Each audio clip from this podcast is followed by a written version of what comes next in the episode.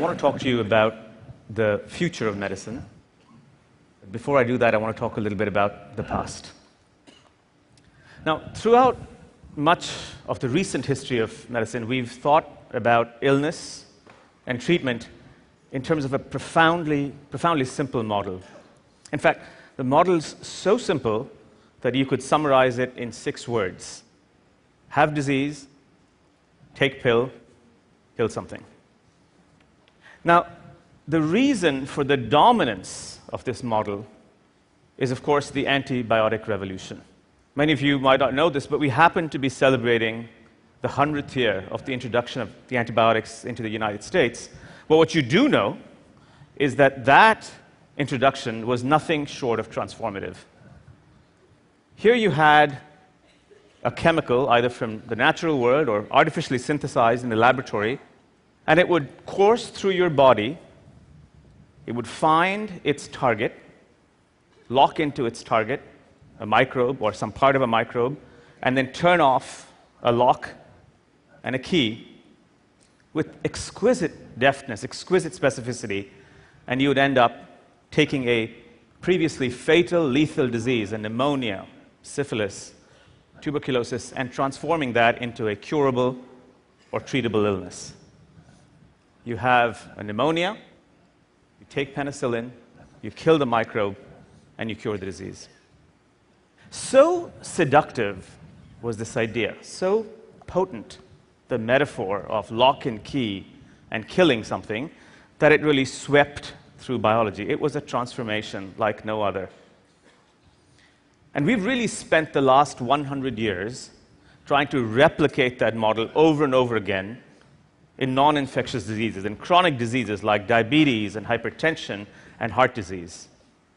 And it's worked, but it's only worked partly. Let me show you. You know, if you take the entire universe of all chemical reactions in the human body, every chemical reaction that's, that your body is capable of, most people think that that number is on the order of a million. Let's call it a million. And now you ask the question what number or fraction of reactions can actually be targeted by the entire pharmacopoeia, all of medicinal chemistry? That number is 250. The rest is chemical darkness. In other words, 0.025% of all chemical reactions in your body are actually targetable by this lock and key mechanism. You know, if you think about human physiology as a vast global telephone network with interacting nodes and interacting pieces, then all of our medicinal chemistry is operating on one tiny corner at the edge, the outer edge of that network. It's like all of our pharmaceutical chemistry is a pole operator in Wichita, Kansas, who's tinkering with about 10 or 15 telephone lines. So, so what do we do about this idea? What if we reorganized this approach? In fact, it turns out that the natural world gives us a sense of how one, might think about illness in a radically different way. Rather than disease, medicine, target, in fact, the natural world is organized hierarchically upwards, not downwards, but upwards. And we begin with a self regulating, semi autonomous unit called a cell. These self regulating, semi autonomous units gives rise to self regulating, semi autonomous units called organs. And these organs coalesce to form things called humans. And these organisms ultimately live in environments which are partly self regulating and partly semi autonomous. What's nice about this scheme, this hierarchical scheme, building upwards rather than downwards, is that it allows us to think about illness as well in a somewhat different way. Take a disease like cancer. Since the 1950s, we've tried rather desperately to apply this lock and key model to cancer. We've tried to kill cells using a variety of chemotherapies or targeted therapies. And as most of us know, that's worked. It's worked for diseases like leukemia, it's worked for some forms of breast cancer, but eventually we've run to the ceiling of that approach.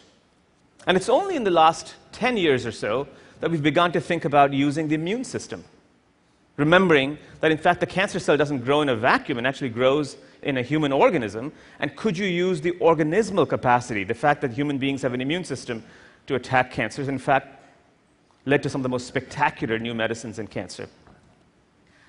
And finally, I mean, there's the level of the environment, isn't there? You know, we don't think of cancer as sort of altering the environment. Let me give you an example of a profoundly carcinogenic environment. It's called a prison.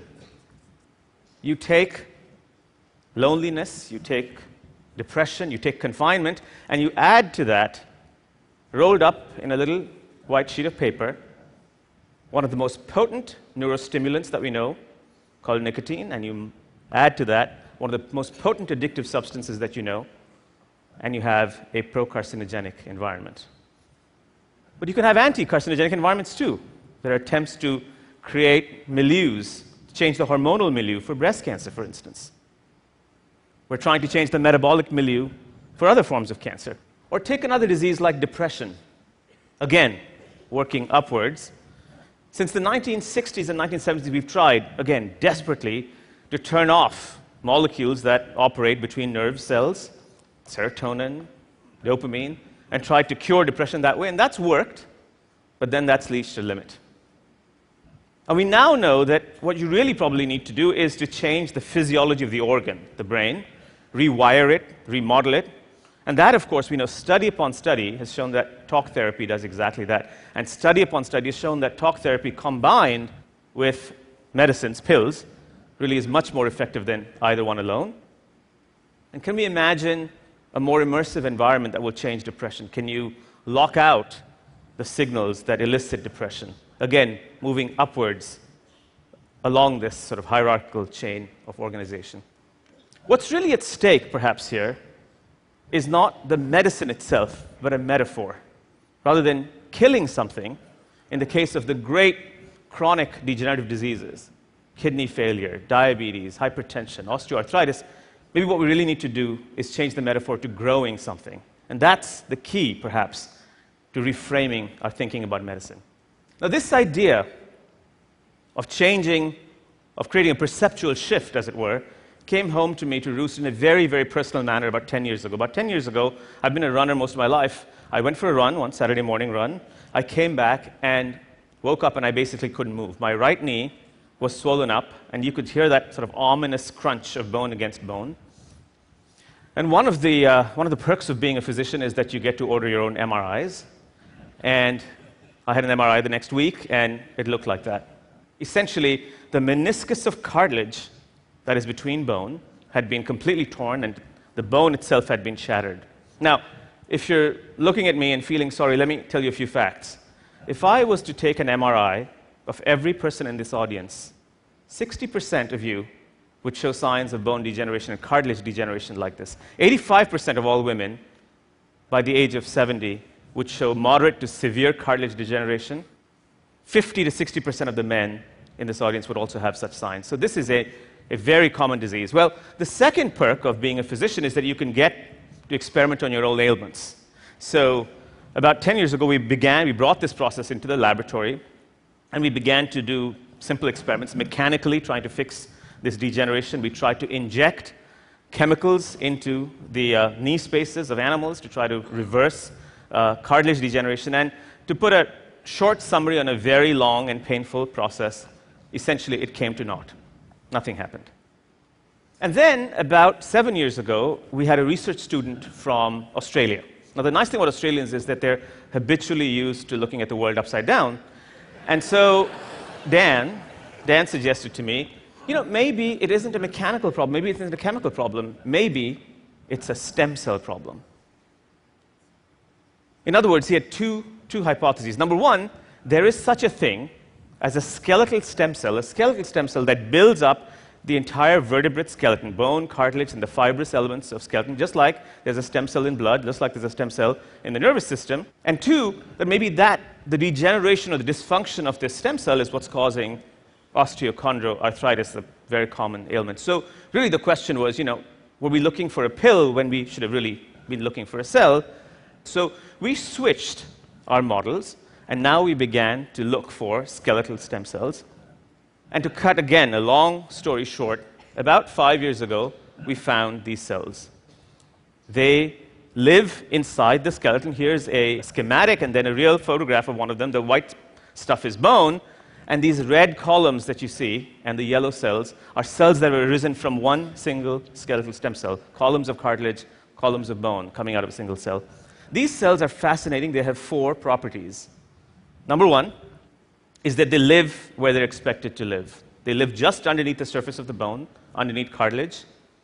You know, in biology, it's location, location, location. And they move into the appropriate areas and form bone and cartilage. That's one. Here's an interesting property you can take them out of the vertebrate skeleton, you can culture them in petri dishes in the laboratory, and they are dying to form cartilage. Remember, we couldn't form cartilage for love or money? These cells are dying to form cartilage. They form their own furls of cartilage around themselves. They're also, number three, the most efficient repairers of fractures that we've ever encountered. This is a little bone, a mouse bone that we fractured, and then let it heal by itself. These stem cells have come in and repaired in yellow the bone and white the cartilage almost completely.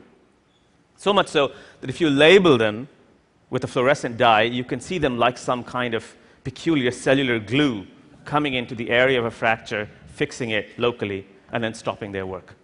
Now, the fourth one is the most ominous, and that is that their numbers decline precipitously, precipitously, tenfold, fiftyfold as you age. And so, what had happened really is that we found ourselves in a perceptual shift.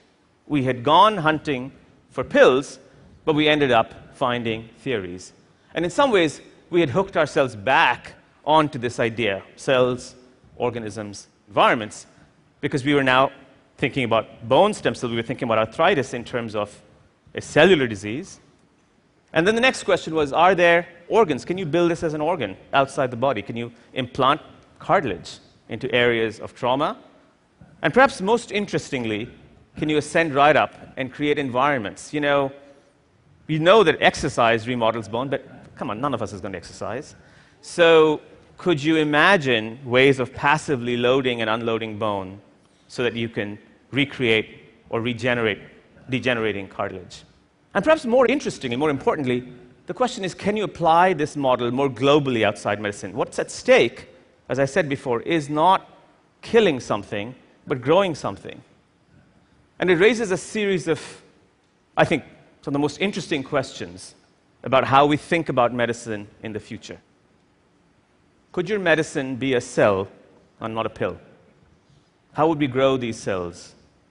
What would we do to stop the malignant growth of these cells? We heard about the problems of unleashing growth. Could we, would you have to implant suicide genes into these cells to stop them from growing? Could your medicine be an organ that's created outside the body and then implanted into the body? Could that stop some of the degeneration? What if that organ needed to have memory? In, in cases of, of diseases of, of the nervous system, some of those organs have memory. How could we implant those memories back in? Could we store these organs? Would each organ have to be developed for an individual human being and put back? And perhaps most puzzlingly, could your medicine be an environment? Could you patent an environment? You know, there's been, in every culture, shamans have been using environments as medicines. Could we imagine that for our future? I've talked a lot about models. I began this talk with models. So let me end with some thoughts about model building. That's what we do as scientists. You know, when an architect builds a model, he or she is trying to show you a world in miniature. But when a scientist is building a model, he or she is trying to show you the world in metaphor. He or she is trying to create a way, new way of seeing. The former is a scale shift, and the latter is a perceptual shift. Now, antibiotics created such a perceptual shift in our way of thinking about medicine that we, it really colored, distorted very successfully the way we've thought about medicine for the last hundred years. But we need new models to think about medicine in the future. That's what's at stake. You know, there's a popular trope out there that the reason we haven't had the transformative impact on the treatment of illness is because we don't have powerful enough drugs. And that's partly true. But perhaps the real reason is that we don't have powerful enough ways of thinking about medicines. It's certainly true that it would be lovely to have new medicines, but perhaps what's really at stake are three more intangible M's mechanisms, models, metaphors. Thank you.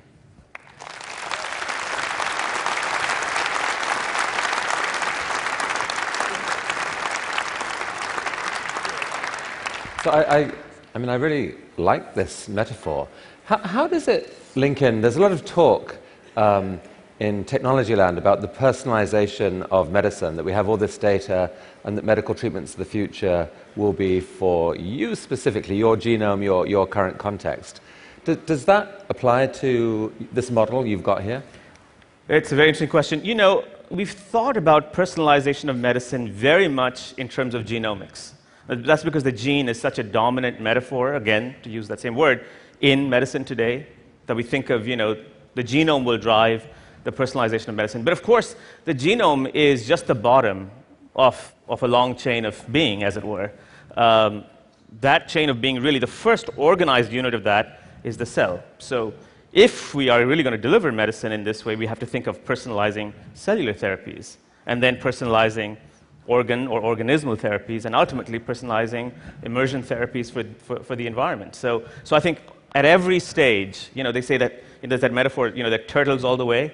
Well, in this, there's, there's personalization all the way. So, so when you say um, medicine could be a cell and not a pill, I mean, you're talking about potentially your own cells. You talking, yeah, absolutely. So, so converted to stem cells, perhaps tested against all kinds of drugs or something and, uh, and, and, and, prepared. And there's no perhaps. This is what we're doing, this is what's happening. And in fact, we're slowly moving not away from genomics, but incorporating genomics into what would be called multi order, semi autonomous, self regulating systems like cells, like organs, like environments. Thank, you, so, thank you so much. Pleasure. That was, Thanks that was cool.